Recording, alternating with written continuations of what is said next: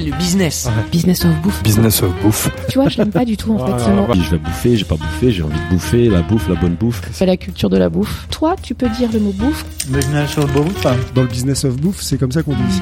Tout à fait. Je suis très contente de dire bouffe. Business of Bouffe, les podcasts qui parlent bouffe avec un angle business. Bonjour à toutes et à tous, bienvenue dans ce nouvel épisode des Business of Bouffe. Aujourd'hui, je suis avec mon ami et coéquipier Olivier Frey qui va m'accompagner dans l'animation de ces podcasts. Olivier, c'est un expert du business de la bouffe et mon acolyte que je retrouve toutes les semaines autour des micros des Hits Business, bien sûr. Bonjour Olivier. Salut Daniel, ça fait bizarre hein, de se Ça voir fait en bizarre, on est du même Ah, côté de la table là. Bah ouais, c'est sûr, c'est sûr.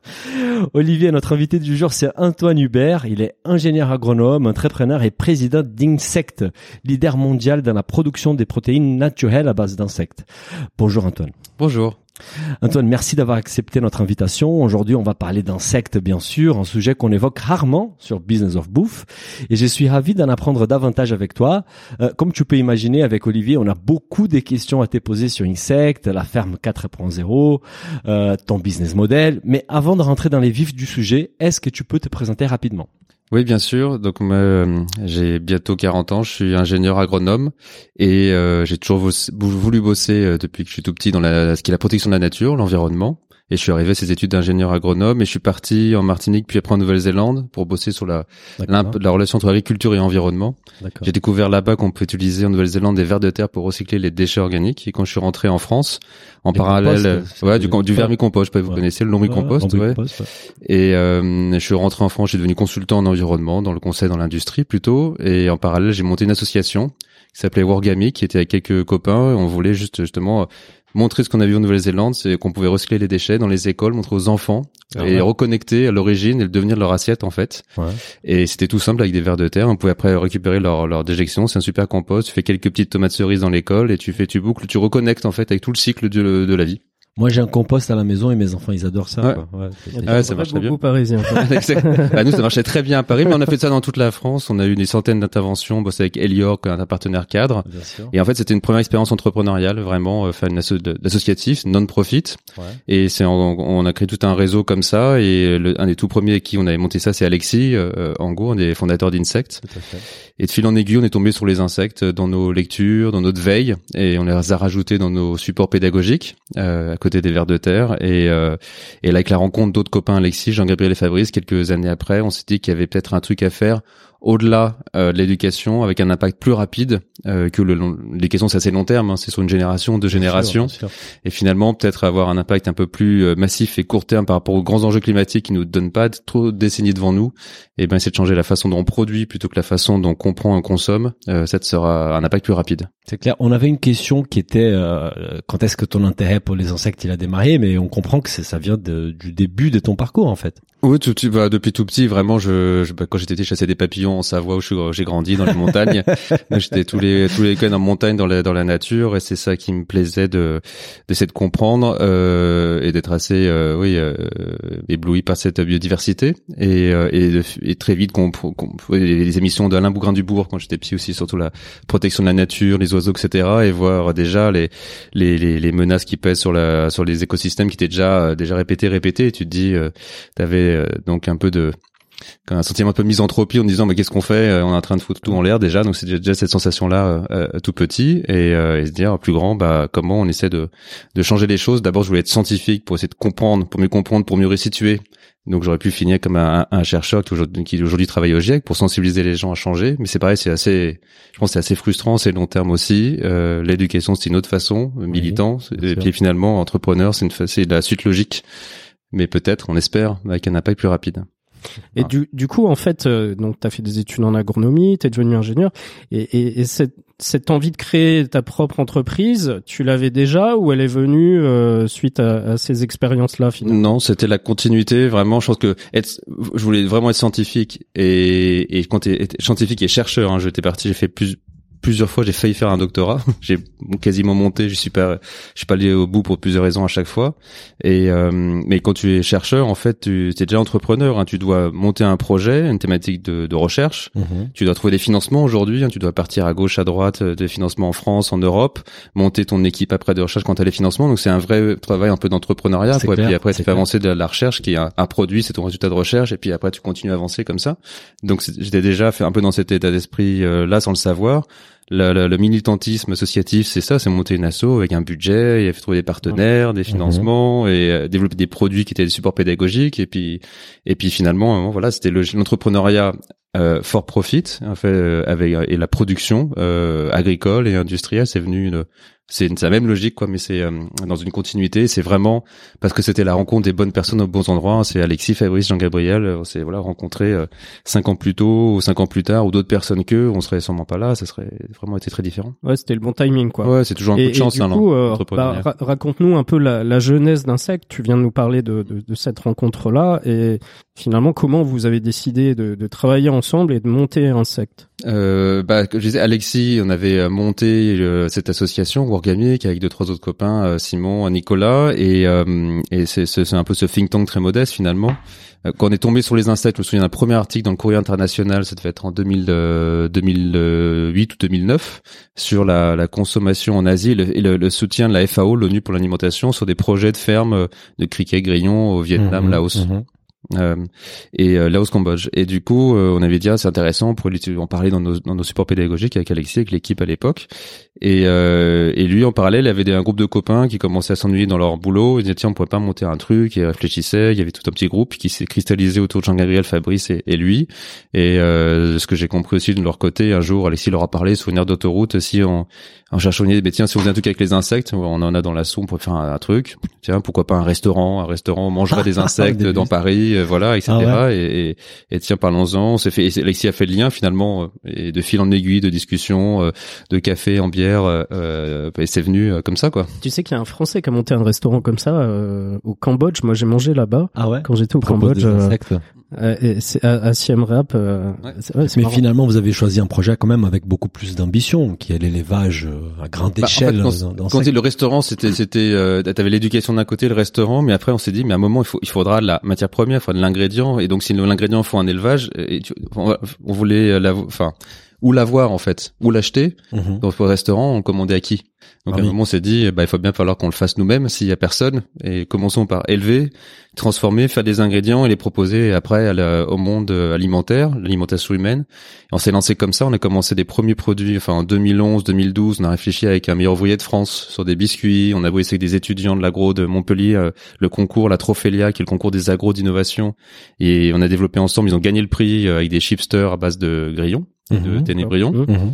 Et mais en fait assez rapidement, on s'est orienté euh, sur l'alimentation animale, qu'on a vu quand même les freins énormes à la- à la- à l'acceptation en alimentation Oui, humaine. on de le, en fait finalement même d'être même transformé, compliqué. Puis on a tout de suite, com- enfin on a compris du ministère avec qui euh, on avait des relations, parce qu'avec euh, mon réseau de, de, de, de copains agro qui sont aussi dans la, qui sont rentrés dans l'administration, euh, on a pu comprendre que hum, bah en fait c'était pas autorisé, et ça serait très compliqué. Que finalement l'alimentation animale serait peut-être un peu plus simple Mhm. l'alimentation des chats des chats était déjà autorisée et donc ça avait peut-être un l'acceptation était plus forte là Et donc on a au fur et à mesure on a très vite arrêté l'alimentation humaine. On s'est on concentre sur élever transformer ces insectes là pour faire des ingrédients pour nourrir les animaux avant tout et avant tout les animaux carnivores. Et ça on a fait ça de 2000 euh, on s'est vraiment lancé à fond en 2013 euh, dessus.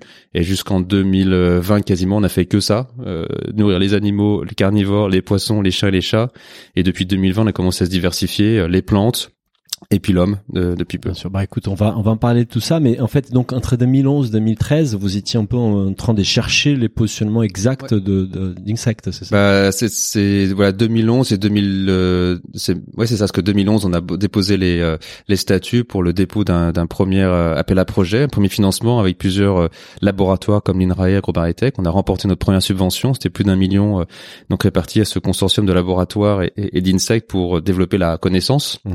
Et ça, on a eu le financement au tout début 2012. mais On avait commencé à phosphorer dès 2010. Sur le sujet. Et donc de en, en de, de, mille- de, de 2012 à 2013 ça a été euh, l'implantation dans un incubateur à Goranov dans Paris. Nos premiers euh, euh, les premiers stagiaires qu'on recrutait les deux premières salariés aussi. Euh, nous on était on se payait toujours pas. Voilà, c'était vraiment sur les la- des subventions et nos, nos apports personnels des, des, des soutiens aussi de la la région euh, qui nous ont donné des prêts euh, des prêts d'honneur pour nous donner un peu de moyens d'investir aussi en fonds Mhm. propres dans la société. Et ça jusqu'à jusqu'à euh, ouais fin 2013 on a on a fait suffisamment mis les bases de euh, ça pourrait être quoi un élevage? On avait un tout petite échelle dans un laboratoire dans, dans, dans de quelques mètres carrés. Euh, c'était quoi le, le marché, l'alimentation animale, quels étaient les, les potentiels brevets, etc. Mettre, voilà, qu'est-ce qu'on avait comme vision long terme, les insectes seraient quoi demain? Et on a réussi à lever nos premiers fonds euh, auprès d'investisseurs privés en début 2014. D'accord, super. Et, et du coup, euh, concrètement, vous proposez quoi aujourd'hui comme produit? Alors produit, nous, on est ce qu'on appelle un acteur B2B, business to business, c'est qu'on on n'est pas face aux consommateurs, on est vraiment bien en amont de la chaîne euh, de, alimentaire et nous, on fait des ingrédients. On est producteur d'ingrédients. On est producteur d'ingrédients pour l'alimentation des animaux, enfin pour la nutrition animale, pour la nutrition végétale et pour la nutrition humaine. Voilà. Et ces ingrédients, ils viennent euh, des insectes qu'on élève, ce sont des petits scarabées, on appelle les vers de farine. On essaie uniquement ce- cette, cette famille-là qu'on élève. Et euh, ces vers de farine sont élevés d'un côté, il y a une ferme verticale, on pourra venir. Et puis après, y a un atelier agroalimentaire adossé, on les transforme. Euh, en- donc c'est le- l'ingrédient principal, c'est une protéine, c'est une poudre qui est riche en protéines. Et elle, c'est elle qui va surtout nourrir euh, le- les chiens et les chats, euh, les poissons, du saumon à la crevette. Euh, Il y a un coproduit qui est une huile, qui est aussi une huile très riche, qui va aussi en alimentation animale aujourd'hui, mais qui commence à aller en alimentation humaine. Les protéines aussi commencent à aller en alimentation humaine. Euh, on, a, on a des produits là sur la table Mhm, qu'ils utilisent. ouais. Et puis les déjections, les insectes produisent des déjections comme tout animal, ils mangent. La réaction, la, réaction n'est pas parfaite, donc il y a des déjections. Ces déjections-là, on les récupère et c'est des engrais bio qui vont pour la nutrition végétale, c'est qu'on va pouvoir euh, euh, euh, du blé, euh, pour du la vigne, du maraîchage, enfin des, fruits et légumes. On a des clients dans à peu près tous les tous les domaines. On est on est des, ingrédients issus de l'insecte en tant que tel transformé ou de euh, ces déjections. Et ces ingrédients vont sur différents marchés aujourd'hui. Et ça, c'est toute la recherche dans l'amont qui nous a montré quelle était les propriétés de ces produits-là et pourquoi un chien, un chat, un poisson, un poulet, finalement, avait un intérêt à avoir cet ingrédient-là dans son aliment, sachant que c'est jamais 100%, c'est toujours une partie de l'aliment, Mhm. une partie de l'engrais ou une partie du produit qu'on a là, une part là. C'est pas 100% de ce qu'on- qui est mangé, et Non. par l'animal, et par la plante ou par l'homme. Vous allez vendre donc la poudre de de- d'insectes à, un- à un acteur dans l'alimentaire qui va lui transformer ça avec d'autres ingrédients. Il va le mélanger, ça un s'appelle les formulateurs, voilà, c'est des gens qui vont formuler un produit un fini. produit fini pour le Une pour- croquette, pour les animaux. Il va manger l'in- l'insecte avec un peu de blé, avec je sais pas du soja, j'en sais rien. Pareil, une cro- euh, un granulé pour un poisson, un poulet. Il y a beaucoup de soja, il y a du blé et autres et notre produit. Mhm. Et puis une barre euh, alimentaire, c'est pareil, il y aura des, des céréales, euh, je sais pas des, euh, des noix ou autres, et puis euh, notre produit. Voilà. Et quel est l'insecte que vous élevez en fait? Donc on a, quand on a eu nos premiers financements, on a, on a, on s'est posé la question. On avait plein de possibilités. Il y a un million d'espèces connues euh, dans le monde, donc Ah. fait beaucoup. Fait d'insectes. Donc quand tu es là, tu dis par où je vais, ça va dans tous les sens. Comment on se concentre? Déjà, on va regarder les espèces qui sont domestiquées ou plus ou moins domestiquées, et donc c'est bien connu en termes de science. C'est-à-dire qu'on part pas de zéro. Bien sûr. Il y a un historique d'élevage, il y a, un- il y a une connaissance scientifique, on se maîtrise un petit peu la, la biologie, la, la reproduction, le, le- les temps de cycle, les, les paramètres qui influent euh, sur cette croissance, la, la température idéale, l'humidité idéale, Mhm. tout ça. Donc il y a quand même, et là il y a que quelques dizaines d'espèces déjà. On passe Ah, ça million, aide, million quoi. à quelques dizaines, Ouais. comme ça. Et sur ces quelques dizaines, on a regardé vraiment les plus intéressantes et on en a testé pas mal. Qu'on est après notre première levée de fonds en début 2014, on s'est installé à Génopole, à Évry. Euh, Génopole qui est connu pour tout ce qui est le Téléthon, Ouais. Généton, etc. Et c'est un grand grand pôle finalement de bio, de sens du vivant. Et, euh, et là, on a pu tester une de- demi-douzaine d'espèces qui nous paraissaient les plus intéressantes. euh, certains scarabées, dont nos vers de farine, des mouches, euh, des grillons, euh, des papillons, euh, des criquets, euh, des sauterelles, euh, et euh, notamment euh, à la lecture aussi des rapports de la FAO qui, qui poussaient un peu plus vers certaines espèces. D'accord. Et sur cette, toutes ces espèces-là, in fine, on a regardé les compositions, qu'est-ce qui était attractif en termes nutritionnels Bien sûr. pour les par rapport à, un besoin pour un Parce que la animal. composition est très différente. Je La dans elle varie, elle varie effectivement, elle peut varier de manière assez significative euh, le, le taux de protéines total, le taux d'acide, la- la- les profils d'acide amidé, comme on dit. Une protéine, Mhm. c'est une chose. T'as une poudre peut avoir 50%, 60%, 70% de protéines, et après c'est quel profil de ces acides aminés à l'intérieur, la taille des protéines, tout ça c'est assez complexe. Bien sûr. Euh, et puis euh, après c'est les paramètres euh, de l'élevage. Est-ce que c'est un insecte qui grandit assez vite, euh, qui aime bien, qui est dans des densités aussi assez fortes, qu'il aime bien naturellement être en groupe, donc tu auras une, une efficacité plus forte que si t'élevais des cigales par exemple qui sont très solitaires, t'en mets t'en une t'en mets une par mètre cube et tu vas tu vas pas le aller bien loin effectivement en termes d'efficacité. Euh, donc c'est ça, c'est après trouver le meilleur équilibre et c'est détacher que quelques espèces qui sont finalement aujourd'hui celles qui sont autorisées par la, co- le- la Commission européenne. Il y a huit espèces qui sont autorisées par la Commission, qui sont finalement la convergence de ces de ce savoir-faire scientifique et de ce qu'on a nous aussi euh, un peu poussé en tant qu'interprofession, parce qu'on a monté euh, avec Insect et quelques concurrents une interprofession à Bruxelles pour défendre ce que c'était le, le, le monde des insectes, pour, pour le promouvoir, parce que personne ne connaissait, et Mhm. par rapport à, à d'autres grands euh, acteurs alimentaires. Et finalement, c'est huit, c'est deux espèces de scarabées, ce sont les deux qu'on élève aujourd'hui, enfin les deux euh, vers de farine, et ce sont deux cousins, le, le, le, le, le ver de farine jaune et le ver de farine petit, voilà, euh, ce qu'on élève en France et aux Pays-Bas. Et puis il y a trois espèces de grillons, et il y a deux espèces de mouches, euh, et il y a le ver à soie. D'accord. Voilà, ce sont, ce les, sont- ce sont les huit espèces autorisées qui sont finalement les, les plus On, intéressantes. on va s'intéresser plus tard à l'élevage euh, et, et en particulier par rapport au sc- scarabée. Ouais, et, et- et en fait, dans, dans quelle mesure euh, finalement cette nouvelle filière agroalimentaire, elle, elle peut contribuer aux défis euh, bah, On sait qu'il faut nourrir euh, 11 milliards d'individus Mm. en 2050, euh, enfin, 10 milliards en 2050, 11 milliards en 2100 à peu près. Mm. Euh, changement climatique, il y, Ouais. aura moins de terres agricoles. euh, en quoi euh, Qu'est-ce que qu'est-ce que vous allez apporter vous euh, avec cette filière-là pour l'alimentation humaine et l'alimentation Ouais. animale aussi finalement? Bah euh, oui, c'est bah, c'est c'est vraiment l'ADN de l'entreprise qu'on s'est retrouvé, c'est que- à quoi on va servir pour euh, pour contribuer à quelque chose à l'échelle de notre vie quoi, de- humaine qui est courte, puisqu'on n'a pas beaucoup le temps. Et euh, qu'est-ce qu'on peut faire qui a le plus d'im- le maximum d'impact? Et on avait euh, la FAO euh, montré beaucoup de choses et, qui étaient assez prometteurs en, ter- en termes d'efficacité alimentaire, en termes de croissance, en termes d'émissions de carbone qui étaient déjà un peu mesurées, donc c'était très euh, très prometteur.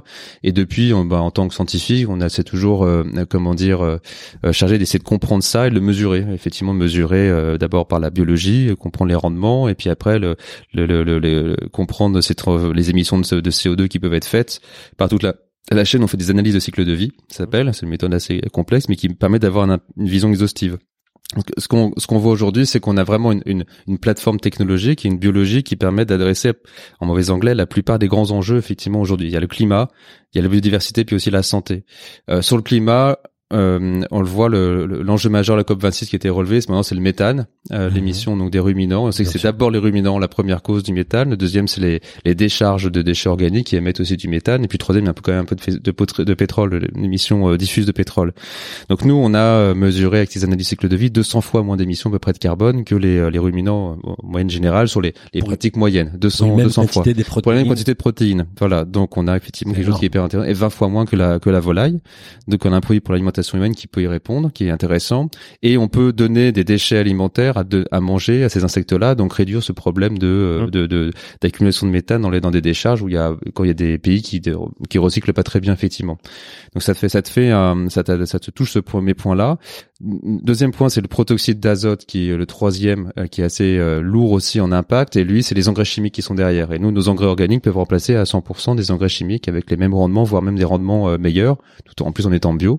Donc ça te touche le deuxième. Et troisième, c'est le carbone qui est le plus connu. Mhm. Mais le carbone, c'est surtout les énergies fossiles.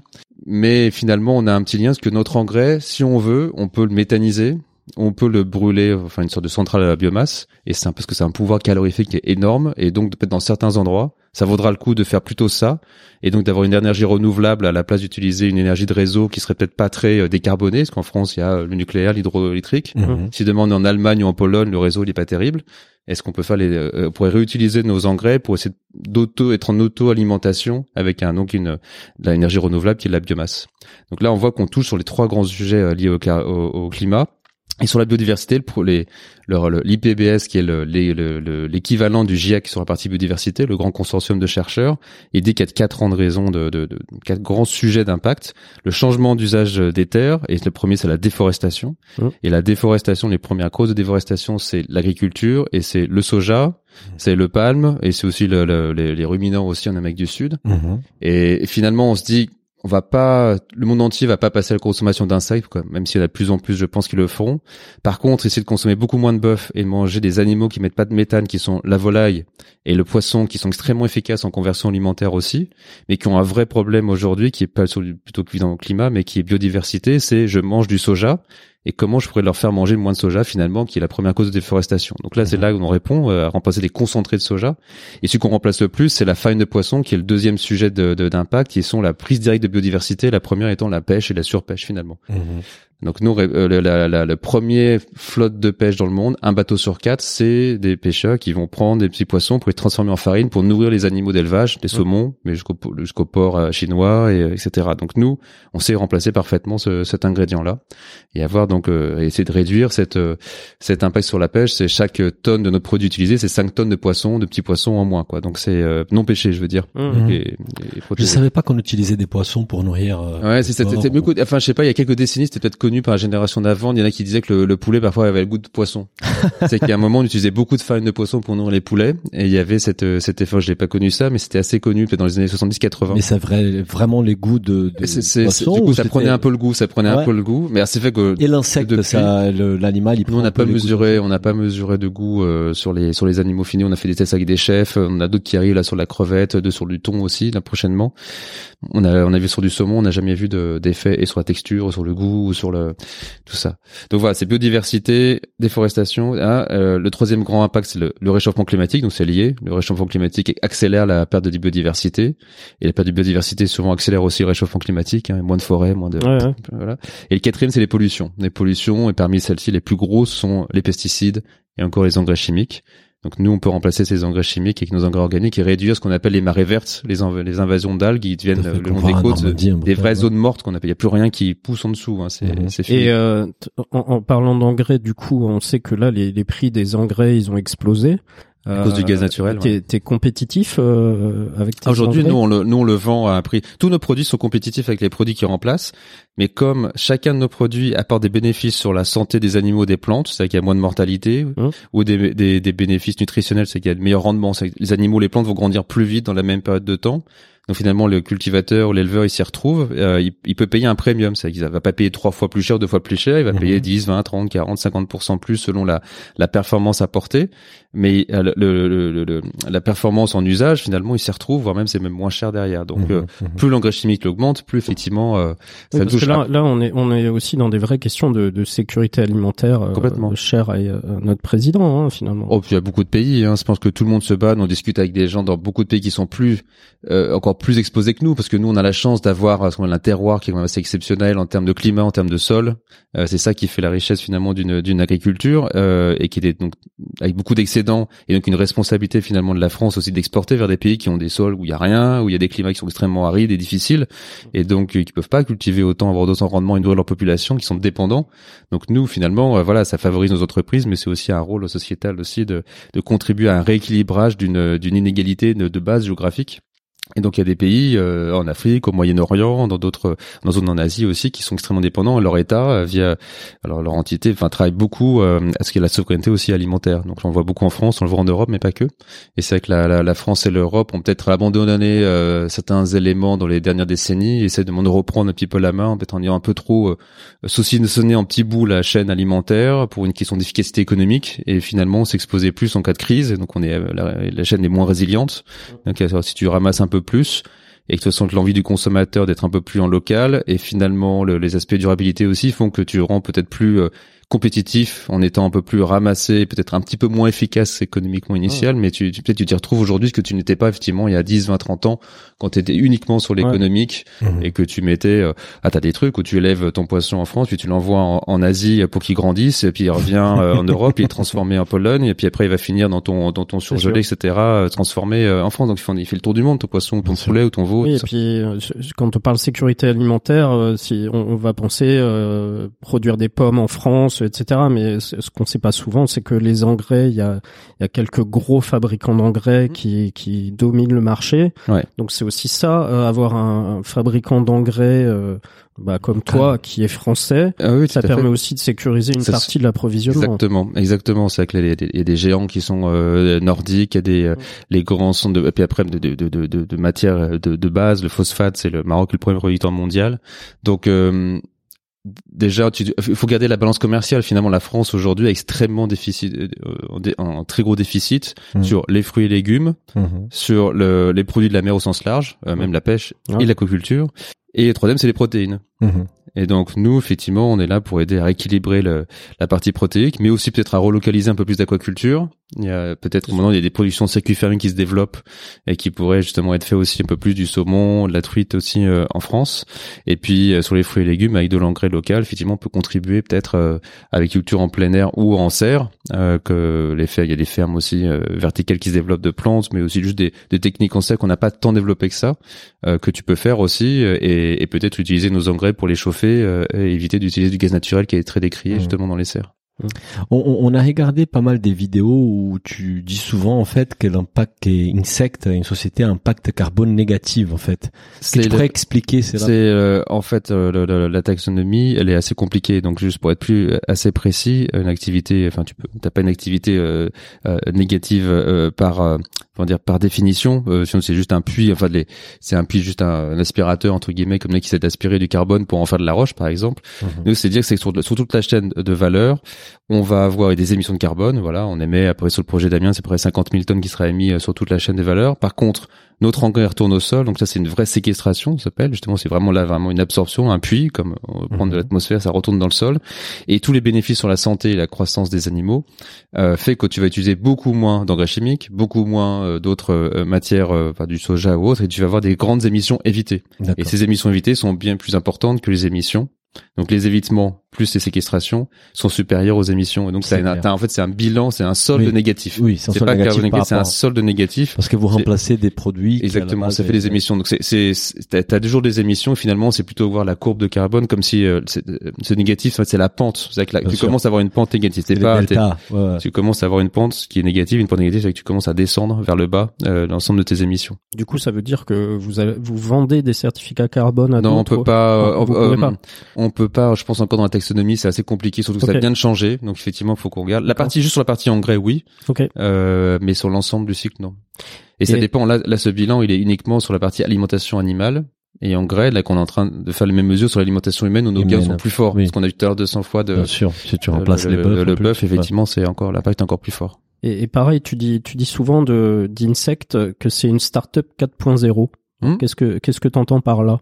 Bah ça c'est le volet après technologie qui est derrière, c'est que là, on est euh, on est finalement éleveur, donc on élève euh, comme tout animal, tu vas avoir des animaux qui se reproduisent, là nous c'est des scarabées euh, et qui font des qui pondent des œufs quand ils se reproduisent, donc comme un, comme des euh, des euh, des poules et des coques et ces œufs grandissent des petites larves jusqu'à une, une taille grande larve qui serait l'équivalent d'un poulet et ce avant qu'il devienne un adulte, qu'il redevienne un scarabée, lui il est transformé parce qu'il est très riche en protéines à ce moment-là.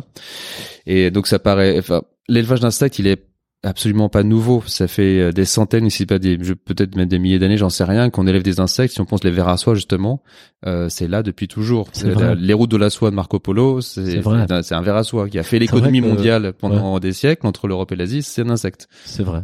On oublie ça parce que c'est ça- c'est- ça, les c'est- gens, ils sont la soie, la soie, c'est le luxe, etc. À la base, c'est un papillon. Et aujourd'hui, les nouvelles routes de la soie des, des Chinois, c'est encore en référence à des papillons derrière. Est-ce qu'il y a d'autres exemples d'élevage d'insectes historiques comme ça comme Ils sont le aussi soie que ça. Euh, je sais parce que le ver à soie, c'est un des plus emblématiques. Ouais. J'en- ai vu moi des vers à soie. euh. T'as- T'en as déjà vu Non, C'est- marrant. J'en ai vu en Ouzbékistan moi il y a il y a- il y a deux trois ans. C'était c'est assez c'est assez marrant. Non, mais c'est, vraiment euh, effectivement une culture d'insectes euh, historique. quoi. Et, et en fait, on reprend les mêmes. choses. Alors, il y a, il y a d'autres gens qui faisaient plutôt des, des, des, des élevages, enfin semi, des semi-élevages, c'est-à-dire qui, qui sont en Asie, sont des maisons sur pilotis au-dessus de l'eau. Ouais. Et le soir, en fait, ils mettent des lumières sous la maison, donc ça attire des tonnes d'insectes et les poissons se précipitent pour les manger, et donc ils Ah. récupèrent les poissons en fait. Donc Hum. c'est c'est c'est un c'est pas un élevage, c'est une c'est une, c'est une culture orientée, on va dire, Ouais, pour intéressant. capter effectivement. Mais là, vraiment l'élevage de ver à soie effectivement extrêmement euh, euh, et ancestral, et on a repris cette, ce principe ancestral là, c'est des, des des plateaux dans lesquels sont mis les papillons, enfin les chenilles, en l'occurrence, on leur, ils leur donnent à manger et ça c'est des feuilles de mûrier. Ces plateaux sont superposés dans une pièce où il y a, il y a une ventilation qui est suffisamment, enfin, en, Asie c'est tropical, la température est donc est donc bonne, adaptée à l'insecte. Il, il se dérange pour y avoir suffisamment de flux d'air. Euh, c'est bien voilà bien ventilé, et puis euh, ils vont euh, les continuer à les nourrir et au bout d'un moment les récupérer et puis les ébouillanter pour séparer la la, la soie de, du, du de, la, de la nymphe là du cocon. Et c'est cette nymphe là, cette chrysalide, elle va pouvoir être commercialisée parce qu'elle est aussi donnée à manger, soit des animaux, soit l'homme le mange. Donc nous, c'est le même principe que c'est le même principe, sauf que pour le rendre compétitif avec l'alimentation animale ou les, les, engrais, il faut des bien plus grands volumes que ce qui est que là la soie du coup ça se vend cher, donc t'as des produits finalement assez euh, assez assez élevés. Et donc on a dû euh, pour démultiplier les volumes, démultiplier les flux. Pour démultiplier les flux, tu fais plus à la main. Et, euh, et pour être plus efficace sur des insectes, pour leur donner à manger, faut comprendre la nutrition, faut leur faut leur apporter quand même euh, beaucoup d'opérations. Donc il faut comment dire automatiser la manutention. C'est ce qu'on a fait. La première chose, c'est automatiser la manutention. Et on se rend compte après, il y a tellement de flux à gérer puis après, tu dois rajouter finalement un cerveau au-dessus euh, qui a des sons des logiciels et qui vont en fait retranscrire ce que nos scientifiques nous disent d'opérations à faire à tout moment. Dire à, cet âge de la vie, il faut qu'il soit nourri. À cet âge de la vie, il faut qu'on le sépare. On va séparer les petits plis des plus grosses, qu'il n'y a pas une croissance parfaite de tous les insectes à la même à la même vitesse. À ce moment-là, la vie on va récolter. À ce moment-là, on va euh, enfin récolter des déjections. À ce moment-là, on va les récolter pour les transformer. Donc il y a tout un parcours en fait qui est fait. Euh, et, euh, et donc le il y a tellement de flux à gérer que finalement le logiciel est là pour bah, faire en sorte que les opérations soient faites et nos opérateurs vérifient que tout se passe dans le bon euh, de, bonne manière, vérifient, font des, des, couches de contrôle supplémentaires humaines sur la qualité, voire la, euh, la, vision des insectes, faire les prélèvements et vérifier en plus que dans ces prélèvements-là, bah, le taux de croissance, la taille, on fait vraiment des mesures, des poids, etc. pour se dire euh, on est toujours comme il faut, on est toujours bien calibré. Donc c'est un contrôle qualité supplémentaire. Et puis on a des, tous les, les, collègues qui font des, des suivis des machines, parce que les machines elles peuvent tomber en panne, euh, le logiciel aussi. Donc on a des automaticiens qui, qui gèrent les logiciels et on a des, des équipes maintenance qui s'occupent des machines. Il y a toujours des pannes dans une dans une, dans une installation d'une usine, il y a toujours des pannes qu'il faut toujours réparer. Donc euh, c'est toujours ça, ça, qui est fait. C'est ça que font nos équipes sur le sur le terrain. Et si on rentre, par exemple, imaginons qu'on rentre dans une usine d'insectes, en mm. fait, comment ils comment ils sont disposés? Parce qu'on parle d'usine verticale, donc j'imagine bah, ils sont quoi dans des espèces bah, de, cages. Je disais c'est plateaux, c'est exactement comme ces plateaux de verre à soie, et sauf que au lieu qu'il y en ait qui soient dans les dans ces élevages là, je sais pas si c'est en Ouzbékistan, mais nous je voyais au Vietnam ou en Chine quand j'en ai visité il y a quelques années, c'est superposé toujours à peu près à hauteur d'homme, quoi, deux mètres de haut maximum, euh, voilà, avec un, un, espacement entre chaque bac, et t'as des pièces comme ça qui peuvent être assez grandes. Ben nous c'est pareil, euh, chaque il y a des bacs qui sont empilés sur une palette, pour le coup, et on a plusieurs palettes qui sont dans un, entrepôt. Finalement, on va stocker des palettes en hauteur, donc euh, à 20 mètres de haut jusqu'à 35 mètres de haut, selon les sites où on est implanté, là dans le Jura, euh, Amiens ou euh, ou aux Pays-Bas. Et, et donc, comme c'est à haut, après c'est un automate qui va aller les chercher, qui est un transstocker, qui va les déplacer, les ramener à un endroit. sur après, finalement, c'est convoyé, c'est pas porté à la main, parce que c'est des, palettes assez lourdes. Donc là, ça se transporte sur des rails jusqu'à un endroit qui va être, bah, tiens, je vais nourrir ici. Là, je vais récolter. Là, je vais récolter les déjections je vais récolter, etc. Donc t'as plusieurs stands. Les opérateurs, les opérateurs, ils sont, ils sont dans, une cabine. finalement, t'as dans une cabine. en fait, non, t'as dans une cabine comme ça, et t'es comme une tour de contrôle. T'es une tour de contrôle, et tu surveilles la zone qui est la partie où il y a pas toutes les opérations qui sont je nourris, euh, je trie, je récolte, euh, voilà, etc. S'il y a un petit problème, je rentre en zone, je vais réparer l'automate, le, le, robot, les, mais tout ça fait par les robots en fait. Ouais, tout à fait. Ils sont juste opérateurs. Ils ont pas besoin, normalement, ils ont pas besoin de rentrer. Ils rentrent que pour euh, changer un truc, modifier, parce que voilà, il y a, y a un ajustement à faire sur telle machine, etc. Et après, et dans, ça c'est c'est c'est ce que tu vois. Et en fait, euh, c'est un balai. Après, les, les palettes repartent dans la ferme verticale. Et là, ils passent 90% de leur vie. Ils sont stockés, ils sont ramenés en hauteur. On rentre pas dans cet espace-là parce que c'est, t'as ce truc qui se déplace assez vite. Et euh, pour les raisons de sécurité, si tu rentres, tu dois tout arrêter parce que euh, t'as pas le droit effectivement d'entrer dans, dans cette zone-là que pour une maintenance ou autre. Donc c'est c'est insect as a service. bah, ça, c'est un entrepôt d'Amazon en fait. Bah, non mais c'est c'est rigolant, mais on a c'est les technologies qu'on a développées in fine, c'est la, c'est la convergence de technologies matures dans d'autres industries. On est, comme dit tout à l'heure, c'est la rencontre des bonnes personnes au bon moment, mes associés, mais c'est aussi la, la, la, convergence de technologies matures au bon moment. Cinq ans plus tôt, on aurait été trop tôt, ou dix ans, et là, aujourd'hui, on serait trop tard parce qu'il y a déjà tout le monde l'aurait fait. Mais c'est le fait que les automatismes dans l'industrie sont maintenant hyper euh, bien développés. Depuis dix ans, effectivement, le 4.0, c'est très clair. Tout ce qui est ces logiciels, on appelle maintenant les MES, jusqu'à connecté à l'ERP, ces Manufacturing Execution Systems sont hyper euh, aboutis aujourd'hui l'intelligence artificielle, maintenant des algorithmes qui sont hyper développés. Donc nous, nos outils mixent finalement des outils classiques de machine learning combinés avec des modèles de, de, de, modèles de population qu'on appelle en, en, sciences écologiques qui sont qui prédisent des évolutions de population dans la nature entre des proies des prédateurs des conditions de température des conditions etc voir l'évolution d'une population donc on prend ces modèles écologiques on les combine avec des modèles classiques de machine learning on voit pour voir l'évolution de la population dans un bac de selon les conditions pour anticiper prédire parce qu'en fait euh, normalement, dans, dans, dans, un système de production, tu sais parfaitement une voiture, comment tu la construis, etc. Là, du vivant, c'est pas 100% prédictible. Et notre notre but, c'est de se rapprocher de ce 100% là avec la data, avec la donnée, la donnée, la donnée. Aujourd'hui, on a deux sites en production, on a un troisième qui est construit. Demain, il y aura des dizaines et des dizaines. Ils seront tous connectés dans un grand réseau finalement de neurones hein, qui est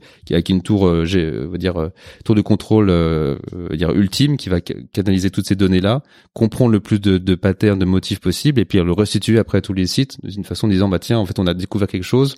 Euh, parce qu'on a vu là un, truc tellement fin qu'on ne pouvait pas le voir sur ce site-là, mais mis euh, en, en, même perspective avec tous les autres. Tiens, ça en fait ça résonne. Il y a un truc là et il pourrait bénéficier à l'ensemble des sites en, en amélioration d'efficacité. J'avais eu la chance de d'animer euh, une conférence avec un de tes cofondateurs justement où on a parlé d'intelligence artificielle. Euh, Gabriel euh, sûrement. Ouais, c'était super intéressant. Ah il est très pointu dans le domaine. Alors effectivement, c'est très pointu, mais mais c'est c'est on se rend compte quand même qu'en France, on peut faire des des choses super avec la technologie. Que l'IA, c'est pas que Amazon et ah, non, non, les startups US. C'est en France aussi aussi faire des choses. Et, en Chine aussi, mais non, mais on a tous les moyens en France de le faire. Il faut juste qu'on ait l'ambition et l'envie de le faire. Après, il faut qu'on ait les moyens de le faire. Oui, ça, pas et qu'on ait et qu'on ait aussi non mais vraiment l'ambition, c'est aussi vraiment la psychologie. C'est pas que les fondateurs, c'est toute une équipe après qu'on est, est capable de foncer comme des Américains font, des Chinois, et, quoi qu'il arrive, parce qu'en disant on sera les leaders et on fonce, et même si on maîtrise partout, on fonce, on fonce, on fonce, et au fur et à mesure on apprend, etc. Euh, là, là, parfois l'état d'esprit euh, français, c'est qu'on est très perfectionniste. On veut absolument que ce soit bien. Que en fait, on peut pas être perfectionniste on est dans une startup. On doit avancer quoi qu'il arrive en fait, même si on n'a pas, même si on n'a pas tout compris. Et puis on doit avancer. Là, là en fait, le, le machine learning vient aider en enfin ça ça vient aider vraiment l'homme ça remplace pas des des humains parce que des humains pourraient pas faire ce boulot là en fait. Ça, non, non, c'est juste beaucoup trop cher à faire. C'est impossible. Alors déjà la, les machines bah, soulagent l'homme de la pénibilité parce que tous ces élevages manuels c'est quand même c'est où tu portes des bacs etc nous on a en fait il y a, y a, un collègue qui nous a rejoint on a intégré son activité qui est le plus gros qui était le plus gros éleveur d'insectes euh, dans le en France qui était dans le dans le Jura. Donc à l'endroit où on s'est implanté après et qui faisait des euh, euh, donc quelque chose qui est moins ancestral mais quand même qui a quelques décennies qui est l'élevage d'insectes pour les appâts de pêche ou pour les euh, les animaux insectivores. Par exemple, moi je vais j'emmène mes enfants aux eaux de Vincennes et euh, il y a des, des, animaux qui sont insectivores, il faut bien les nourrir ces animaux. Il y a des petits suricates, des petits trucs, des petits renards et autres, et ben il faut les nourrir des insectes donc il faut bien les acheter quelque part ces insectes, ces insectes vivants et donc il faut aller euh, donc ils se fournissent auprès de petits éleveurs qui font des vers de farine, qui font des grillons et qui font ça depuis des décennies. Ce que faisait notre collègue Henri et c'est grâce à lui aussi qu'on s'est orienté au fur et à mesure sur les insectes, enfin sur quel type d'insectes et sur finalement ce verre de ce qui avait aussi une vraie expérience. Donc c'était la combinaison d'un d'un savoir-faire empirique paysan euh, traditionnel qui, qui, qui a rencontré euh, des ingénieurs euh, machines et autres, qui a rencontré des scientifiques, des biologistes hein, qui ont des doctorats dans la dans la dans la nutrition fondamentale de l'insecte, dans son comportement, etc. Et des data scientists, la partie informatique. Et c'est bien les quatre qui ont fait ça, plus une vision stratégique, une vision marché, les produits et autres, qui fait que qu'on a pu avancer comme ça en dix ans et créer vraiment une filière. Si on n'avait pas ce savoir-faire fondamental de base, très terre à terre, euh, ou si on n'avait pas eu le savoir de, de, de data, si on n'avait pas eu euh, aussi le voilà les ingénieurs, si on n'avait pas eu les PhD, les docteurs, euh, non, en fait il leur manquait une brique essentielle. Et, puis, puis effectivement, les, les, les algos d'IA ont aussi vachement évolué depuis. Euh, euh, peut-être qu'il y a dix ans, euh, effectivement, c'était pas possible parce non, non, pas la capacité informatique pour le faire. Nous, on est capable, on fait de l'analyse d'images. On a des analyses d'images qui sont faites avec des méthodes qui sont maintenant très éprouvées, qui n'étaient pas il y a dix ans, qui sont euh, euh, l'infrarouge, du proche infrarouge, near infrared en anglais. C'est une méthode assez classique maintenant. les grands groupes l'utilisent, mais nous, du coup, du coup, on l'utilise. Et à partir de ces prises d'images en fait sur le sur les bacs, on est capable aussi de savoir la qualité. Et après, t'as des, on a des milliers, des millions de données qui qui sont comme ça absorbées, qui peuvent dire bah tiens là le ce ces, ces bacs là ils sont bien. On n'est plus à compter les insectes un par un, mais on voit euh, par la prise de photos, bah la le taux d'insectes par rapport au taux d'aliments fait qu'il a bien mangé. On n'a pas trop de déjection non plus. On arrive à l'avoir, c'est une couleur différente, etc. Donc on est capable de faire de l'analyse très fine euh, par la data. Justement, tu, tu viens de dire euh, les insectes ont bien mangé. Qu'est-ce que tu leur donnes à manger? T'as parlé de feuilles de murier. Alors c'est pas des feuilles de mûrier dans ce cas-là, parce que effectivement, si on était là, on serait, on serait, on n'irait pas très loin. Il faudrait qu'on soit, euh, même si ça a été la, la, la, richesse de la vallée du Rhône, ce qui ont fait aussi des vers à soie pendant longtemps.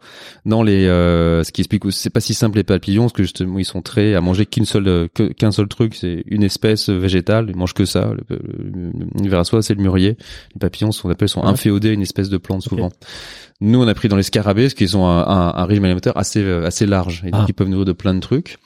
Et euh, et ce qui euh, voilà depuis des déchets de céréales, des déchets de fruits et légumes, donc euh, enfin différentes matières. Tu peux manger de tout les trucs très qualitatifs, mais le but c'est de donner des choses qui volent pas très cher pour justement recycler faire qu'on appelle l'économie circulaire et reboucler effectivement avec des, des sous-produits, des écarts de production ou des déchets, l'industrie agroalimentaire depuis la première transformation quand j'ai du blé que je vais en faire euh, de la farine euh, jusqu'à des produits qui vont à la grande distribution et qui vont euh, voilà il y aura des il y a du blé il y a du maïs il y a des boissons peut-être du malt faire de la bière des des, mmh. des drèches de brasserie jusqu'à jusqu'à des déchets de fruits et légumes donc en fait nous à nos savoir-faire c'est de cartographier tout ce qui est possible dans un territoire qu'est-ce qui existe comme matière première et ensuite là nos, nos chercheurs bah, regardent euh, eux sont des une, toute une grosse équipe qui est spécialisée de la nutrition. Donc voilà, nos insectes sur leur cycle de vie depuis bébé jusqu'à adulte, c'est ça leur besoin fondamental nutritionnel. C'est ça qui limite par exemple, c'est tel acide aminé qui est facteur limitant. Si j'en mets euh, pas assez, il va pas grandir autant. Mais si j'en mets trop, c'est en excès, ça sert à rien. Donc ils vont vraiment définir un, un régime idéal. idéal ouais. et, et après ils vont dire bah qu'est-ce que je peux prendre comme euh, voilà de, de matière première euh, sur le sur le marché. Je vais faire ma recette à partir de là. Je vais prendre mes ingrédients finalement je vais faire ma recette. Et euh, ils vont travailler avec les acheteurs qui vont leur dire bah ces matières premières là elles ont tel coût euh, ou éventuellement dans certains pays ils ont même pas de coût parce que on peut les utiliser c'est des vraiment des déchets qui ont zéro valeur et là on peut voilà les, les, les, récupérer et faire un aliment qui sera le moins cher possible et qui sera une combinaison quand même qui répond à cette besoin nutritionnel euh, idéal. Et pour les business models c'est génial parce qu'il y a un coût d'élevage qui est moins important quoi. Exactement, tout à fait. Et en fait comment vous tu as parlé en fait de de tu as donné quelques détails par rapport à l'élevage. Euh, quelle est la durée de vie quand est-ce que vous arrêtez donc l'élevage? Et comment vous faites pour euh, reproduire les insectes euh, dans la ferme? Bah en fait la durée de vie elle dépend euh, elle dépend de beaucoup de choses. C'est comme le le, le, le, taux de conversion la quantité de matière première pour pour faire un insecte euh, ça dépend justement de ce que tu lui donnes à manger. Ça dépend des facteurs de température. Donc ça dépend finalement du coût de l'énergie et ça dépend du coût de l'aliment. Donc on a on a nos deux scarabées. Ils peuvent très bien euh, il y en a un premier qui va grandir euh, sur les conditions entre 6 semaines et 15 semaines D'accord. Et avoir un taux de conversion entre euh, au milieu 1,1 tonne fait une tonne à 3 tonnes ou euh, fait une tonne. Donc tu vois, tu as des grosses variabilités. Et l'autre, ça va être entre 20, euh, entre 3 semaines, on va dire, et 6 semaines. Donc tu as des, t'as des, t'as des, t'as des variations qui sont assez larges et tu as des taux de conversion qui sont assez larges et tout dépend de, de du coût, de la disponibilité de l'aliment. Donc c'est c'est pas c'est pas facile de dire une réponse l'optimum peut très bien être dans un pays. Euh, en France, ça pas la même chose qu'aux États-Unis, euh, qu'en Chine. C'est que peut-être dans un endroit c'est 12 semaines euh, l'optimum, d'autres c'est ça va être 8 semaines avec un taux de conversion, parce que tout dépend du coût de l'énergie et tout dépend du coût de l'aliment que tu vas avoir. Donc c'est un voilà. Et nous, on s'adapte. Idéalement, le, le, le mieux, c'est que ce soit le plus court possible et le, le la conversion la plus basse possible. Mais c'est pas forcément avec le coût, l'énergie que tu as disponible et avec l'aliment que tu as disponible, c'est pas forcément euh, le, le, plus bas qui va être le moins cher. En fait, c'est un peu, c'est pas si simple. Et comment vous gérez la reproduction? Parce que finalement, ils sont jamais adultes les insectes. Ils sont toujours. Ah si, si. En fait, il y a, en fait, tu as bien deux cycles. Tu as, tu as bien tous un cycle sur les reproducteurs. Donc, tu as des adultes ah. qui pondent des œufs. Okay. Les œufs éclosent, des, des petites larves grandissent jusqu'à des grosses larves, grosses larves qui ont un peu l'équivalent du poulet, je disais, qui, qui ont un taux, on a défini un taux de protéines optimal. C'est parce qu'à ce moment-là, si après t'attends encore quelques jours après, quand ils se métamorphosent en adulte, il y a moins de protéines. Donc en fait, ouais, t'as vraiment un optimum. Mais tu vas laisser quelques pourcentages de la population encore en vie. Que pour les, pour la Qui vont eux ne pas être transformés et qui vont refaire justement se métamorphoser en adulte et refaire des adultes et qu'on calcule ce taux de, de, de, de, de, de, retour, on va dire, euh, qui soit suffisant pour maintenir une population constante. Super. Voilà. D'accord. Donc selon ça, ça, le pourcentage varie selon encore une fois selon les conditions quoi. Quelques pourcents euh, sont heureux boucles pendant que euh, l'essentiel 90 et quelques pourcents 95 sont transformés.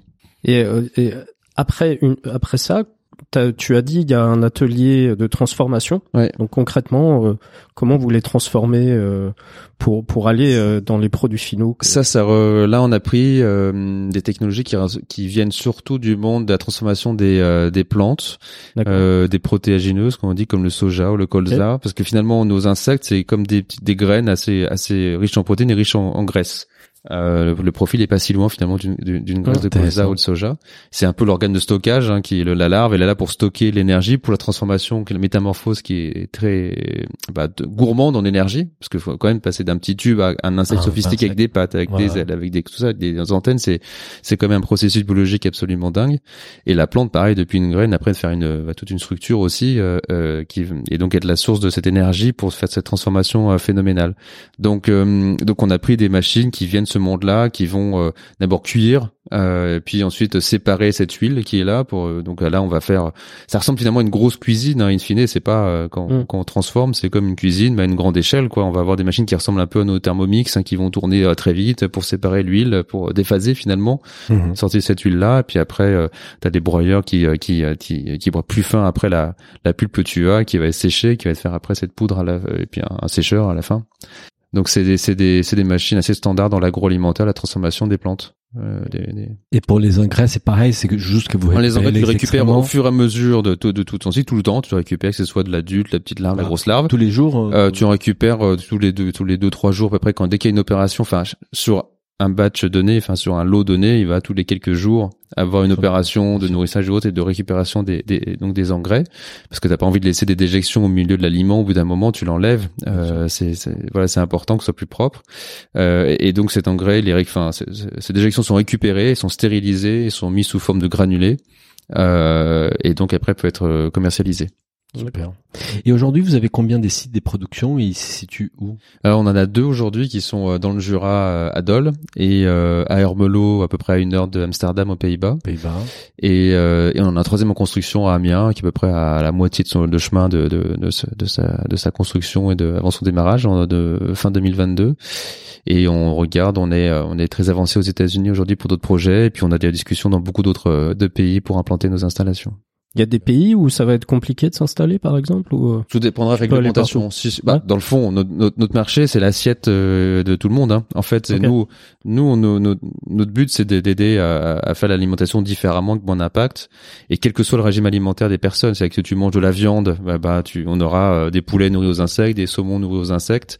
Euh, mais si tu es végétarien, bah, tu auras des, des, des tomates ou des, des légumes fertilisés par l'engrais, effectivement. Donc, c'est finalement on est assez agnostique et, donc notre marché c'est bien le monde entier. On pourrait implanter des fermes dans le monde entier. Après, bah, t'as des certains pays qui n'ont pas les réglementations encore assez matures. L'Europe aujourd'hui est mature, c'est le plus avancé dans le monde. hein. C'est ce, continent qui a tous ensemble aujourd'hui défini des règles très claires pour utiliser comme enfin élever, transformer et commercialiser des insectes de manière sûre, euh, garantir la sécurité sanitaire pour le consommateur européen. Euh, Il y a plein de pays qui sont euh, en retard derrière ça et qui euh, certains sont assez très euh, permissifs, autoris- autoriseront facilement à le faire, d'autres demanderont plus d'étapes réglementaires.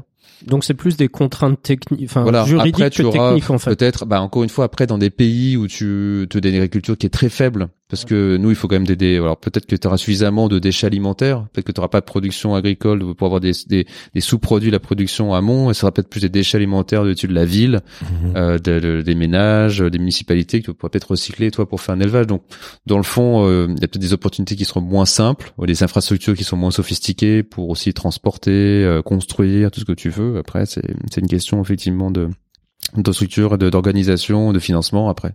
Et du coup, l'u- l'usine d'Amiens, qu'est-ce qu'elle va avoir de particulier, par exemple, par, par rapport à l'usine de Dole euh, C'est des technologies beaucoup plus avancées ou euh, Ah, c'est la continuité cette ferme verticale, c'est la continuité. On a on a appris à Dole énormément en cinq ans, comme on a appris à Hermelo, qui est le- site qu'on a qu'on a racheté, mais qui avait fait face aussi aux mêmes difficultés, aux mêmes réussites et ou un peu d'autres différentes, et fait qu'on a bien convergé aujourd'hui sur le, notre modèle qui est euh, qui est donc en construction à Amiens. Euh, c'est surtout c'est plus de production, on a augmenté beaucoup les flux. On arrive à un site beaucoup plus gros. Euh, on avait à peu près à 100 fois plus de production sur ce site-là par rapport à Dole. Euh, donc on a, il y a la partie logicielle est un peu plus sophistiquée du coup pour gérer plus de ce nombre de flux là. Donc on a conçu en parallèle avec nos data scientists et nos, nos ingénieurs en informatique cette partie 4.0 qui est plus pointue que ce qu'on fait sur le dans, dans le Jura. De ça, c'est parce qu'on gère beaucoup plus de flux. Mais sinon, on est vraiment sur le même concept. On a une ferme verticale qui est juste plus haute. On a les, ce, ce, système de ventilation, maintien de la température, le nourrissage. C'est pas exactement les mêmes machines forcément, parce que c'est pas les mêmes équipementiers. C'est ce qu'on a. Après, c'est la même fonction. Je veux nourrir tous les jours euh, tel débit. C'est juste là, j'ai une machine d'Aldol, euh, c'est une autre machine dans le Jura, euh, c'est une autre machine à Amiens. Et dans la transformation, c'est vraiment très très très similaire aussi. Ouais. Tu nous as parlé rapidement des produits au tout début du podcast. Si on pourrait juste revenir un, plus en détail, donc on a bien noté, il y a Ingmil qui est la, la poudre pour la poudre ouais, euh, protéique, ouais. Et donc ça c'est dédié à l'alimentation euh, animale. C'est pour les animaux euh, et euh, si on le fait sur des sites qui sont dédiés à l'alimentation humaine, on peut aussi le produire pour oh, l'alimentation humaine, pour les produits plutôt tout ce qui est boulangerie, biscuiterie et autres, ça serait plutôt des produits comme ça. D'accord. Après donc ça c'est vraiment le c'est une poudre voilà riche en protéines, pas très soluble et qui va donc surtout pour nourrir les animaux dans certaines applications, dans certains après euh, systèmes réglementaires euh, pour l'alimentation, donc de disais biscuiterie et autres. Après, tu as d'autres composés protéiques. Tu peux avoir des produits très solubles que tu fais. Et ces produits solubles-là, ils peuvent faire, faire, des, faire des boissons énergétiques pour l'alimentation euh, humaine ou d'autres d'autres grains aussi aller nourrir, aller apporter des, des facteurs appétants pour les poissons, pour les chiens, les chats aussi, donc des mhm. protéines très solubles. Ou tu peux après texturer tes protéines, donc les texturer de manière à rendre une consistance un peu un peu plus un peu plus chewing gum entre guillemets quoi. Tu vois il y a un peu plus, de teneur voilà une texture un peu de donc de viande. Et c'est ça qu'on justement qu'on commercialise pour, les, nos clients qui en font des, euh, des burgers aujourd'hui euh, en Autriche au Danemark aux Pays-Bas euh, ou autres donc voilà on a plusieurs catégories de finalement de formes de texture de composition de protéines. Avant, on n'en faisait qu'une. Maintenant, on a de plus en plus, on, on spécifie de plus en plus par rapport aux besoins des usages des industriels. Les producteurs, les, ingrédientiers, comme on dit, sont euh, in fine, ont des, de, ça partir de la pomme de terre ou du blé, ont des dizaines d'ingrédients finalement euh, qui sont adaptés peut-être plus au saumon, peut-être plus au poulet, peut-être plus à cet âge-là euh, d'une crevette et peut-être plus à ces applications pour l'alimentation humaine, que ce soit la confiserie, que ce soit de la boulangerie, que ce soit de la boucherie, voilà. Donc il y a différentes euh, SKU pour InMeal en fait. exactement.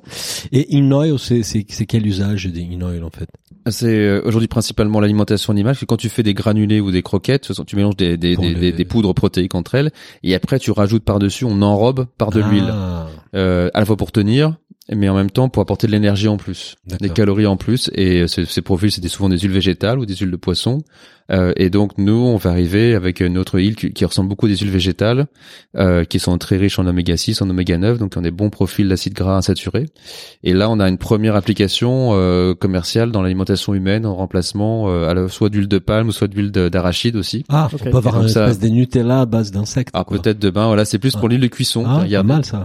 Non, non, mais c'est donc ça, on revient sur la déforestation. Et fait on, peut on peut l'utiliser comme huile de cuisson. Ouais, ouais, tout à fait. Ah vraiment, c'est ça. Et est-ce que, enfin, tu, tu disais que tu utilises les, les mêmes machine finalement que que pour la trituration des, oléagineux. Est-ce qu'on peut imaginer demain euh, incorporer euh, de l'huile d'insecte euh, comme on fait de l'éthanol aujourd'hui? Est-ce que est-ce que, ah, c'est, le biodiesel, biodiesel pour faire le, biodiesel, ouais, tu pourrais tout à fait. Il y a des ça, c'est, pourquoi pas. Bon, je trouve que ça aura, moins de valeur, je pense. c'est moins rentable. Ce ça, ça sera moins économique et même moi en termes d'impact écologique, je pense qu'il y a plus d'intérêt à remplacer du palme euh, que de remplacer mm. du carburant, sachant qu'il vaudrait mieux électrifier les voitures que de faire du, du diesel, je pense. Hein, mais mm. ça, c'est des analyses. Tout dépend si ton ta production d'électricité est bien verte en amont et décarbonée aussi. Et tu as un troisième produit, donc qui est Infras, qui est l'engrais naturel pour les plantes. Exactement, ouais, tout à fait, les plantes. Donc voilà, on a les plusieurs protéines, mais on sait plus que demi, c'est plusieurs ces catégories de protéines, des huiles et des engrais, et, euh, et on voit des, des, nouveaux bénéfices de plus en plus et d'ouverture de nouveaux marchés, euh, et on en raconte, on racontera ça dans les dans le futur, parce qu'on a des choses qui arrivent dans en recherche qui sont hyper intéressantes. Super. Du, du, du coup, euh, au, niveau de la concurrence, mm-hmm. euh, alors j'imagine que, enfin, on va peut-être penser concurrence en, en termes de production d'insectes, mais c'est peut-être même beaucoup plus global que ça finalement dans tout ce que tu nous as raconté. On peut imaginer que la concurrence, euh, c'est ceux qui font de la fermentation, c'est euh, Les protéines, c'est- ouais. enfin, tous- ces gens-là, c'est ouais, tous les gens fait. de la protéine. Ça, Oui, ça oui, peut être aussi bien Rocket euh, que, euh, enfin, Oui, tout- dans, dans- alors que dans avant, j'imaginais plus la, la concurrence beaucoup plus réduite euh, sur sur les acteurs traditionnels des insectes qu'on qu'on connaît Alors- ou pas d'ailleurs, mais euh, Moi, je suis alors la concurrence, elle est normale, elle est saine, et c'est ce qui fait progresser aussi euh, l'économie les acteurs, les entrepreneurs pour se dépasser, effectivement, euh, améliorer la profitabilité de leur modèle. Donc nous, on a une concurrence directe dans le monde des scarabées, mais on est on est quand même très très très très avancé. Puis on a aussi une propriété intellectuelle qui est extrêmement forte hein, dans ce dans ce domaine-là et dans, à l'é- à l'échelle mondiale.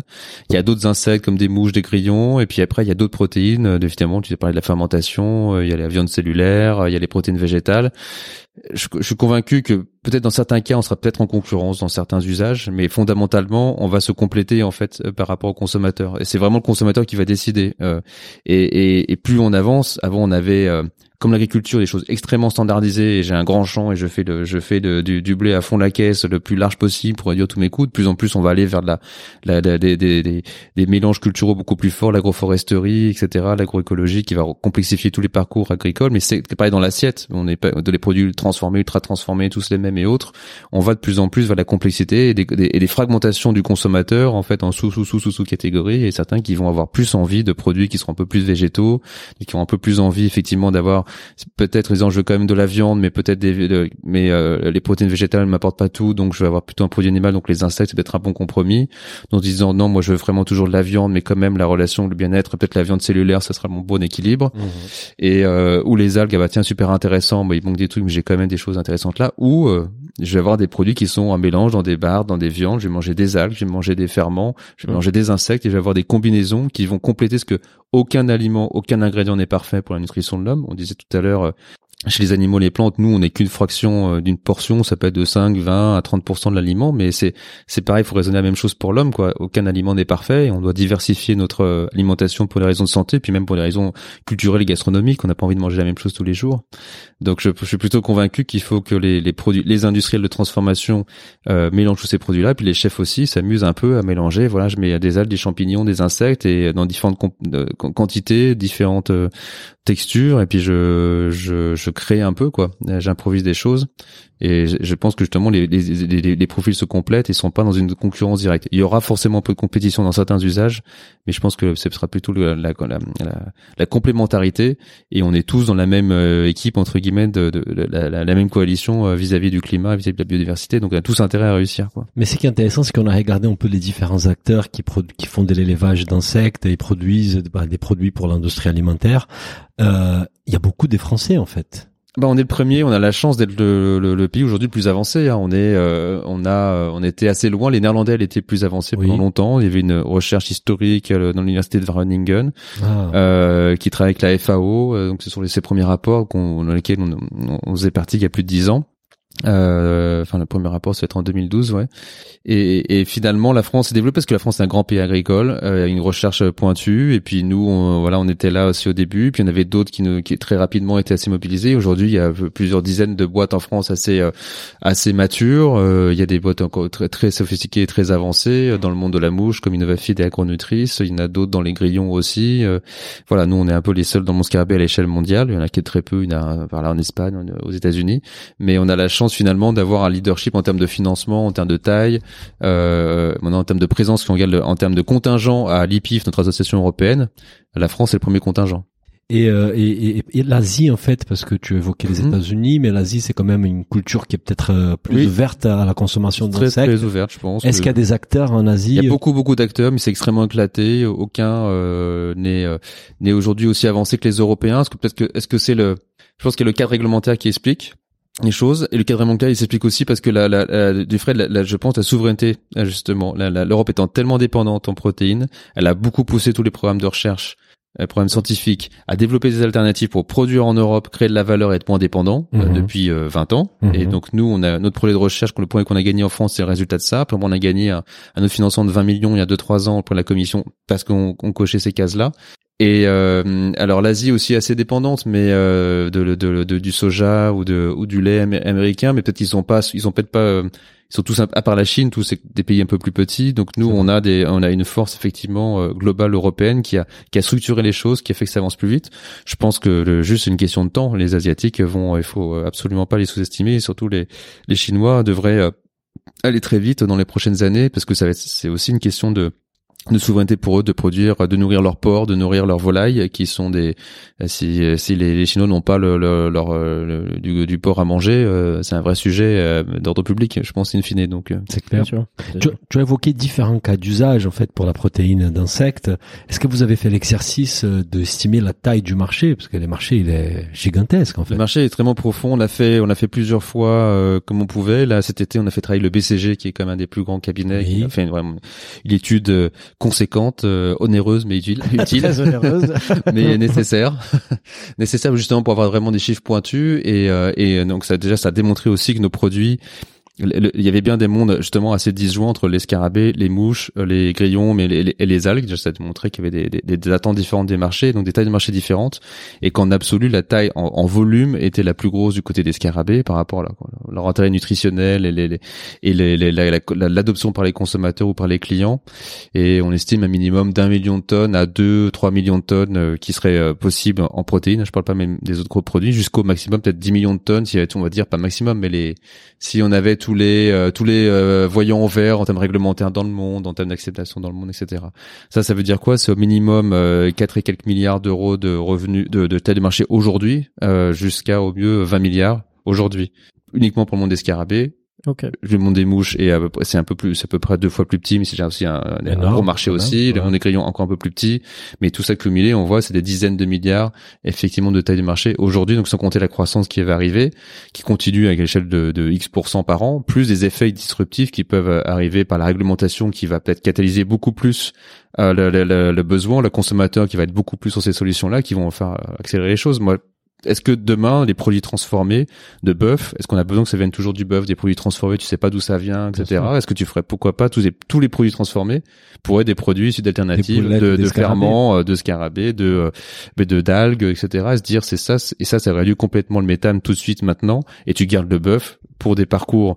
Absolument, tu manges du frais quoi. Tu, tu de toute façon le mieux c'est de manger du frais soit les fruits, les légumes, etc. Tu manges ton bon bœuf nourri à l'herbe, tu vas lâcher ton boucher, tu sais d'où il vient, et tu le manges moins souvent, mais vraiment la bonne qualité. Par contre, tout ce qui est euh, du street food, euh, du fast food, euh, des, produits transformés quand tu as besoin effectivement le midi, d'aller acheter ton plat surgelé avec de la, des, lasagnes, avec des, des boulettes, avec des burgers et autres, est-ce que ça t'as vraiment besoin que ce soit de, issu de la viande, tu sais même pas, tu sais même pas quel goût vraiment, et pas vraiment de goût de cette viande-là. Et quand tu fais des essais avec les burgers qu'on fait, ceux que tu goûtes de Beyond Meat, ceux que tu goûtes fait à partir d'algues, ils sont, enfin tous, ils sont, ils tiennent la route face à un burger de, de street food quoi. Non, c'est mhm. clair. Mhm.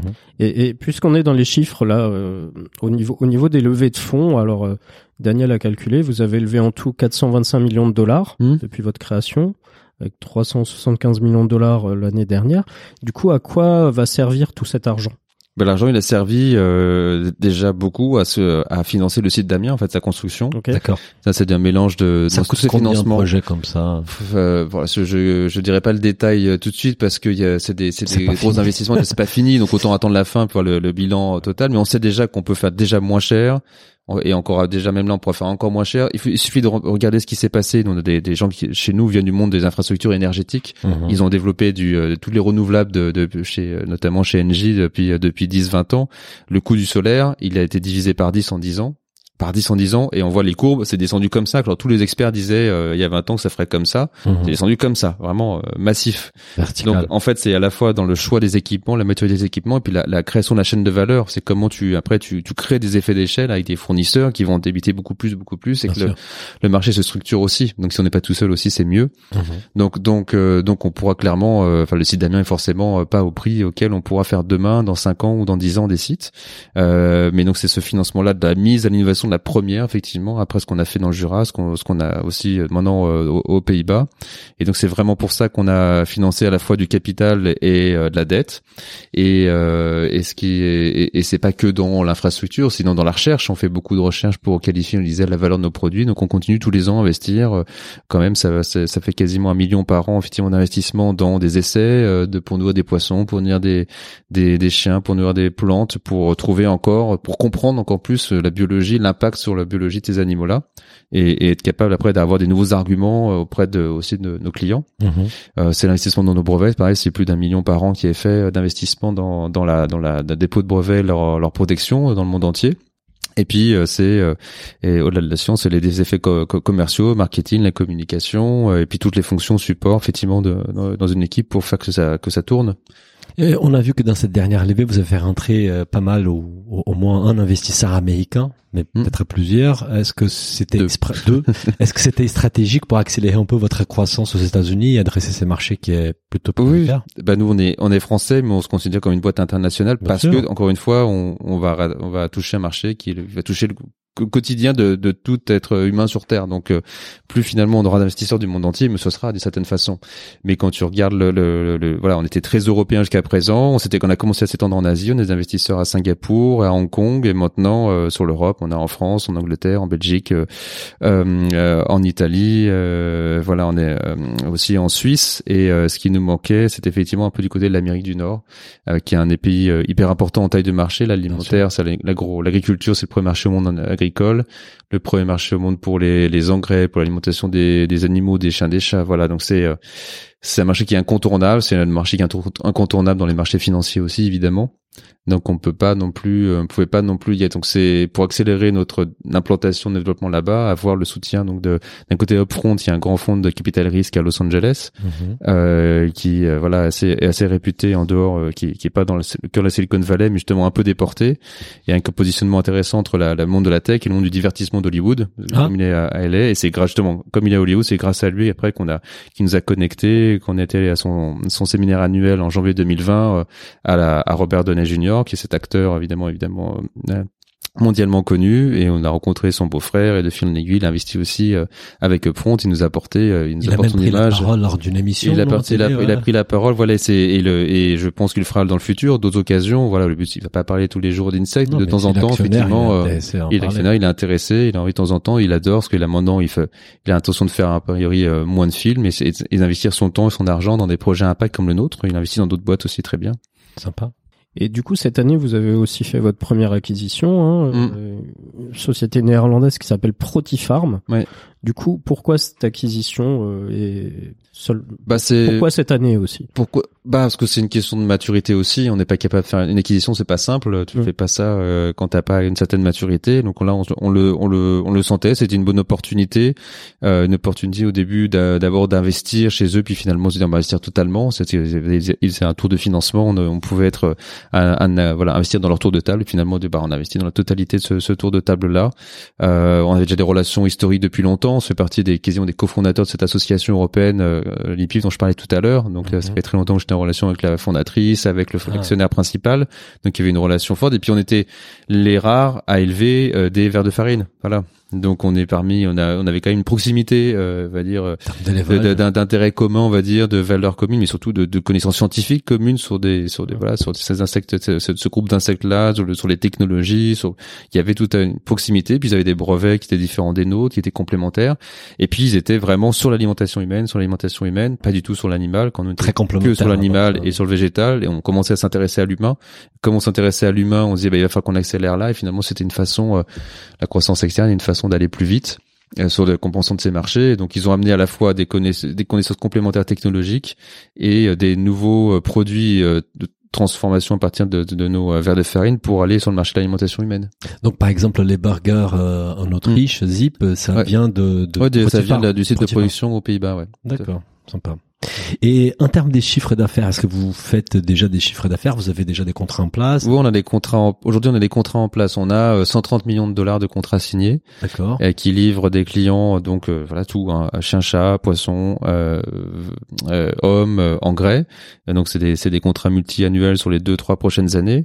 On a même plus de 700 millions aujourd'hui dans le qu'on a vu dans le pipeline commercial, c'est dans le dans les discussions qui sont plus ou moins avancées, avec certains qui sont très très avancés et avec des clients, ça peut prendre plusieurs années pour qualifier un produit. Bien sûr. Même si aujourd'hui il y a un effet boule de neige, que les premiers étant sur le marché depuis quelques années, dans l'alimentation des chiens, des chats, dans les engrais, maintenant dans l'alimentation humaine, bah les, les, les, des, souvent des, des, PME ou des, des ETI, on va dire, mais qui sont, en, on ça early adopters, ont des, des, des clients qui prennent un peu plus de risques, qui, qui veulent aller sur le marché pour se différencier par rapport à des plus grands groupes qui sont voilà un peu plus euh, voilà qui sont plus d'inertie pour dans, dans l'innovation mais comme ces grands groupes on voit que ça commence à être de plus en plus sur le marché ben voilà, ça catalyse la, la, la, la, signature de plus gros contrats effectivement. Donc euh, donc aujourd'hui c'est on a la demande est largement au-dessus de nos capacités de production.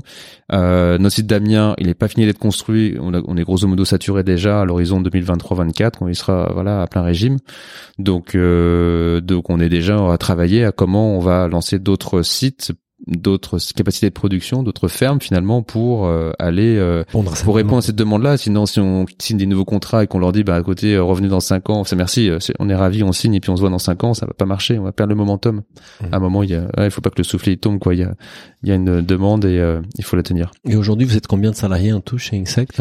On est un petit peu moins de 250, on atteindra le 250 ah, à la fin. Voilà, le stade de l'ETI là, c'est dans les dans les prochains jours quoi.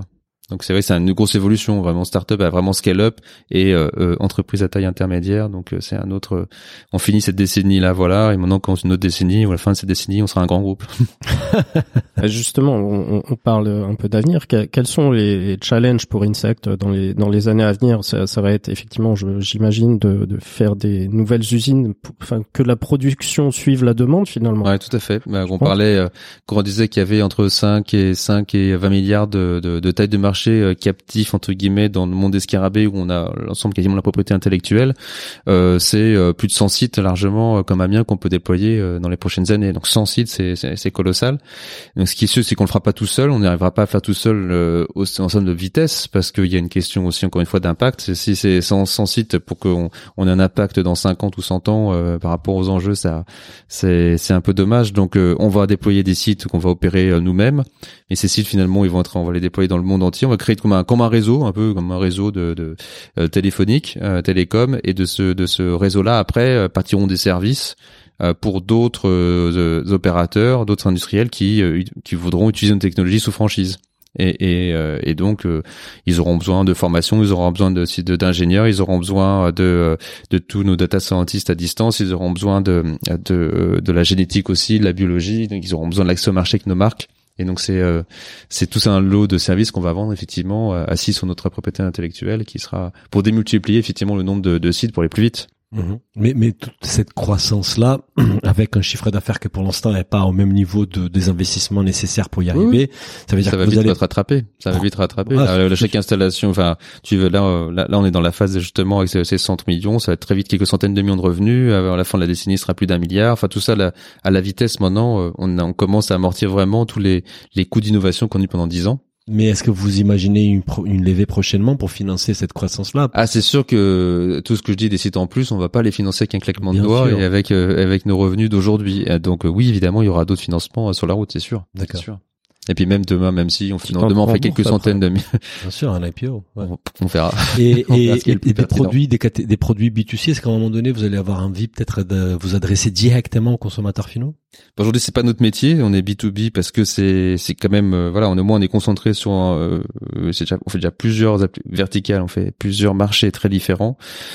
Euh, on est dans plusieurs pays. Euh, un de nos enjeux justement, c'est le, déploiement à l'international et ça, aller dans des nouveaux pays, c'est quand même euh, des, vraies nouveautés, c'est des vrais challenges. On peut complètement se planter en s'implantant dans un pays, donc c'est donc on va pas en rajouter trop tout de suite, mais on ferme pas la porte à la possibilité demain, dans certaines applications données, d'aller un peu plus loin, peut-être avec, avec, des partenaires donnés qui nous aideront effectivement à aller jusqu'à cette étape de produits comme ça, de produits pour l'alimentation humaine ou pour d'autres ou d'autres débouchés pourquoi pas Mais ça rajoute de la complicité. déjà, on en a pas mal. Et euh, dans, dans le récent, euh, dans le cadre du plan la France 2030 récemment, là, tu Mmh. t'es adressé au, au président Macron. Et euh, tu, quel message t'as voulu lui faire passer de, pendant ton intervention en fait? Bah, c'est- alors, on, effectivement, on a eu la grande chance de parler. C'était un peu au nom des startups industrielles parce que jusqu'à présent, euh, la France commence à bien réussir dans le monde des startups. On commence à en voir parler un peu partout, mais c'est, euh, ça arrive avec digital et encore un peu trop pour le consommateur. Le, les Français aujourd'hui, quand on pense startup, on pense à des applications, on pense à des, des outils, on pense évidemment à des réussites comme Doctolib, on pense Miracle ou d'autres qui sont des soit pour le consommateur, soit pour des entreprises. Mais en fait, startup, ça veut juste dire des nouveaux entrants qui vont arriver, qui vont changer complètement une, éco- euh, une industrie, une filière ou autre. Donc en fait, c'est pas que dans le logiciel, c'est euh, de, c'est dans l'alimentation, euh, c'est dans, on voit bien Tesla, c'est l'automobile, ils ont ah, complètement explosé le monde de, Mm. de l'automobile. Euh, donc euh, donc nous, on est un nouvel acteur euh, dans le- et les startups industrielles sont beaucoup moins connues, ils sont beaucoup moins nombreuses, c'est à peu près 10% de la, la, la French Tech. Et mais ça mais ça vient parce que justement il y a plein d'entrepreneurs hyper talentueux qui ont envie de changer le- le- les choses et qui c'est dans l'impact environnemental l'aspect de développement durable là tu auras le plus vraiment d'impact fondamentalement c'est en changeant la façon dont tu produis l'énergie l'alimentation des matériaux ou tu recycles à la fin en bout de chaîne. Donc vraiment quand tu manipules de la matière. Donc c'est l'industrie. Et ça c'est quand même faut beaucoup d'investissements faut des investisseurs qui soient aguerris et formés et, et qui connaissent ces filières là et aujourd'hui il n'y en a pas beaucoup il n'y en a pas assez euh, les- donc l'État doit avoir un rôle fondamental dans catalyser ce développement-là, comme il l'a fait dans le digital, mais il doit avoir un rôle là pour pousser. Et donc France 2030 va contribuer à ça, effectivement en termes d'investissement dans des dans les grandes filières euh, industrielles. Vraiment, on parle les, les nouvelles- les nouvelles générations nucléaires, c'est des nouvelles technologies qui viennent aussi de start-up. Euh, L'hydrogène vert aussi. Euh, et là, il y a McPhee en France qui est en bourse qui est, voilà, qui est un bon exemple. Euh, L'agriculture, ouais, c'est un gros pilier. La Mhm. santé aussi. Il y a des Mhm. nouvelles. Il y a plein. Moi, Mhm. j'ai plein de copains qui sont qui développent des des nouvelles formes de thérapie. Voilà, en- enfin les biotech de, ou des, des systèmes euh, médicaux de de de de, de, de, chirurgie non invasive, de, de chirurgie avec des robots, etc. Enfin, il y a des tonnes d'innovations dans tous les domaines qui sont euh, hyper attendus, mais euh, ça, ça demande des financements, ça demande des talents aussi particuliers, donc des formations encore plus à développer. Ça demande aussi euh, finalement euh, des aspects au niveau administratif, une, une certaine simplification aussi pour être capable, bah, ça va dans, dans, dans tous les domaines, être capable d'avancer suffisamment rapidement, parce que finalement un grand groupe, des grands des, des grands délais administratifs, il peut encore éventuellement le gérer. Nous chaque mois, euh, jusqu'à ce qu'on soit sur le, le marché à grande échelle, chaque mois perdu, c'est un mois euh, on a juste brûlé l'argent de nos actionnaires Ouais. financiers et, et on n'a pas la vie devant nous quoi. Donc, Donc, c'est euh, Make donc, Industry Great Again. voilà, C'est ça. de façon. Et t'as raison. Enfin, on, on l'a vu, euh, la, la dépendance de la France euh, au secteur tertiaire. On a vu que l'an dernier, avec le Covid, le tourisme s'est cassé Mmh. la figure. Et donc, Et on a vu vraiment notre dépendance. Donc effectivement, c'est y a dans ces questions de relocalisation, il y a aussi reca- relocaliser l'eau de l'industrie et, et créer de nouvelles industries pour euh, continuer à, à maintenir des emplois qualifiés en France et, et garder des data scientists chez toi plutôt qu'ils aillent voir chez Google ou Facebook. quoi. Exactement. Et puis c'est vraiment et donner à leur vie. euh, J'ai eu la chance de, revoir le président euh, hier, non lundi, c'est ça, euh, à Amiens, ce qui était de passage à Amiens. On est un des grands Mhm. projets emblématiques sur Amiens et finalement la la, la, la, la- présentation rapide où il y avait aussi la ministre de l'environnement, Madame Pompili, c'était aussi se dire il, il faut redonner l'envie d'industrie aux Français quoi. C'est un peu le message qu'on transportait parce que c'est pas que le c'est- à la fois nous en tant que de euh, euh, euh, employés, c'est qui va contribuer à une compétence, voilà, data scientist industriel, Mmh. dire je vais, je vais pouvoir bosser là en France plutôt que partir aux États-Unis. Euh, c'est mais c'est aussi euh, je veux dire que j'ai avoir de- une création d'emplois qui va être fait en France et donc aussi de d'usines et il faut avoir envie de l'avoir en France et aujourd'hui tu as le concept aussi de j'en veux bien mais pas chez moi, c'est le not in my backyard, le NIMBY. On l'en voit dans les éoliennes, on le voit les il y avait un sujet hier sur les hydroliennes, enfin les, les, les éoliennes offshore, oui très bien mais pas chez nous, etc. Mm. Bon, à un moment juste si on veut euh, avoir avoir créé de l'emploi, répondre aux enjeux de développement durable majeurs, il va bien falloir en avoir. Et comme il y a eu une une une politique irresponsable de délocalisation de l'industrie dans les années 70, 80, juste pour se dire bah on va tout débarrasser, on va plus embêter des usines, on va les faire en Chine qui savent pas. C'est juste euh, des mecs qui sont bons à sous-traiter et puis ils ont complètement euh, sous-estimé de manière très condescendante ces, toutes ces personnes-là qui sont devenues aujourd'hui bien plus compétentes, qu'elles ont le savoir-faire, on l'a plus. Et donc aujourd'hui les Chinois sont plus technologiques que nous dans bien de domaines et on sait plus faire. Donc Disons euh, que chez nous, euh, c'est pareil, l'industrie, c'est l'aéronautique, c'est c'est la- c'est l'aéronautique et le- l'automobile, le luxe. Voilà. Voilà, voilà t'as C'est- plusieurs secteurs où on est là. L'agriculture, on est l'agroalimentaire, on est parmi les leaders mondiaux. Depuis tu vas de tu vas Danone à. Sodexo, tu vois des gens qui sont euh, qui sont euh, vraiment à la pointe mondiale. Mais de c'est c'est la, suite si on veut relocaliser plus en protéines là, dans l'agriculture, Mm. on parlait d'aquaculture ou de euh, ou de fruits et légumes, va falloir produire plus parce que des serres, il va falloir des circuits fermés de, de poissons. Mais ça, euh, il, il faut que les gens aient envie aussi de les voir dans leurs environnements aussi. Donc si déjà on veut pas d'éoliennes ou pas de panneaux solaires, je sais pas comment on fera des usines qui feront euh, des productions euh, de, on a vu des masses, mais demain de, de nouveaux euh, médicaments, des productions de matériaux, euh, des productions d'énergie euh, nouvelles, des productions agricoles.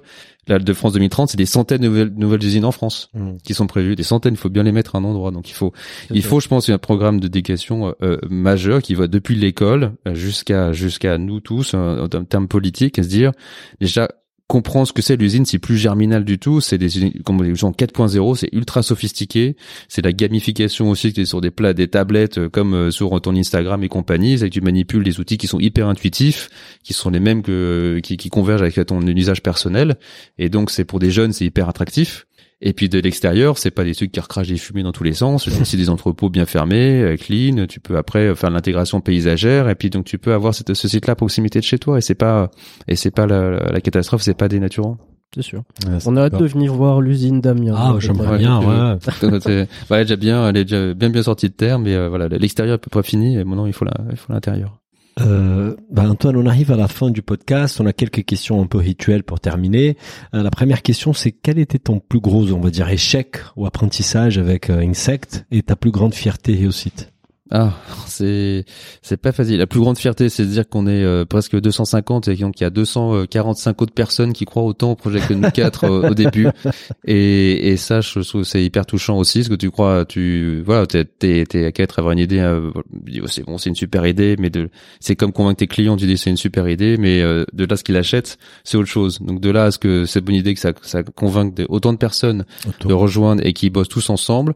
Euh, et même si c'est compliqué, même s'il y a des challenges tous les jours, c'est difficile. euh, on arrive à, faire collectif et société ensemble. Donc ça, je trouve, c'est euh, c'est la c'est c'est quelque chose de une grande fierté, se dire qu'on a depuis aussi euh, démontré que le sujet, enfin l'idée que les insectes étaient bons pour l'environnement, comme Nodule le disait, on l'a démontré de manière scientifique aussi. Donc ça, au niveau de fierté, au niveau d'échec, euh, euh, euh, je sais, on a on a on fait on fait tout le temps des erreurs, mais euh, je, je dis pas qu'il n'y a pas d'échec majeur. Il y a, il y a on fait des erreurs justement quand on s'entoure parfois, on s'entoure pas très bien, euh, on se trompe. Le plus, le plus dur reste l'humain. C'est plus positif et c'est parfois aussi ce qui marche le moins bien. Euh, il faut prendre le temps effectivement de, de trouver les bonnes personnes, de bien s'entourer. Mais euh, c'est plutôt que t'as des, c'est l'ascenseur émotionnel finalement, les, les montagnes russes. Hein, ça va très très bien. Puis là, t'as tout, t'as des soucis, t'as des problèmes de financement. Puis après là, puis après t'as un client qui va non. Puis après t'as ça. Puis après t'as une personne que t'as formée pendant un moment qui s'en va finalement plutôt. Enfin, donc t'as voilà. Gérer ses émotions dans la durée, en fait. Oui, c'est ça, et l'équilibrer avec ta, ta vie personnelle aussi, pour que que tout est tout une question de l'équilibre, c'est une de nos valeurs à Insect, et justement, euh, c'est ça aussi, quoi. C'est il faut équilibrer un peu tout euh, les, les extrêmes, et on est dans une dans une startup, il y a beaucoup d'extrêmes, quoi. Beaucoup d'injections d'injections contradictoires. Entre une ambition mondiale et une humilité, tu vas pas changer le monde tout seul. Entre la technologie hyper pointue, du vivant hyper sensible, euh, voilà. Entre même on voit entre des Néerlandais et des Français aujourd'hui, bah, des gens très différents. Euh, et puis donc entre en- entre s'investir à 200% et toujours et rester quand même euh, et penser aussi à soi et penser à son euh, développement, à ses euh, à sa famille et ses amis quoi. Donc euh, c'est ce n'est pas euh, c'est un jeu d'équilibriste. Du coup, que- quel conseil tu donnerais euh, à un jeune entrepreneur euh, qui est dans qui est dans le monde de la bouffe? Dans le monde de la bouffe, bah déjà c'est très bien, il en faut plus, euh, de, de, de, de continuer à, à bien euh, promouvoir la bonne bouffe. C'est ça, in fine, ce qu'on fait aussi. On veut promouvoir de la bonne bouffe, des animaux bien nourris, des plantes bien nourries. Est-ce que de, dans un restaurant, c'est des bons produits in fine? Mais c'est euh, c'est bien s'entourer. Déjà, mais ça c'est valable pour tous, euh, tous les entrepreneurs. Faut pas censé, enfin, je crois pas tout seul, c'est très compliqué. S'entourer de bons associés, donc trouver des bons, des personnes complémentaires et à la fois en, technique, mais aussi en, en, en caractère. Nous, tous les cadres, on a des, des profils très différents et des caractères très différents.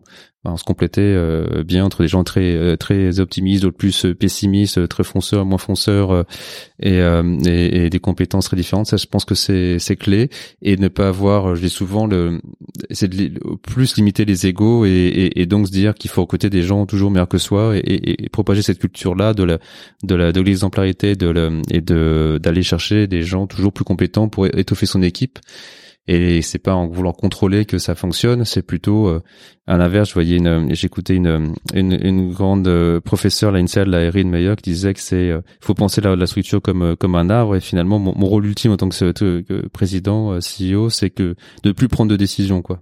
À la fin, j'ai les, mon but c'est de donner une vision, un chemin hyper clair dans les 2, 3, 10, 30 prochaines années et du coup toujours donner du contexte finalement et ce contexte-là soit tellement clair que pour les équipes elles sont capables de prendre une décision que j'ai pas besoin d'en prendre.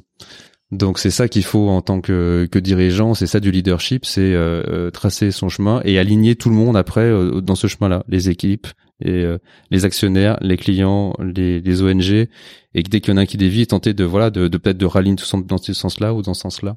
Donc c'est penser penser finalement aux entrepreneurs, penser complexe, penser toutes les, les parties prenantes, prendre des gens autour de soi, vraiment bien s'entourer en équipe en investisseur, trouver les bons investisseurs qui ben, quand même matchent bien vos, vos valeurs et votre ambition.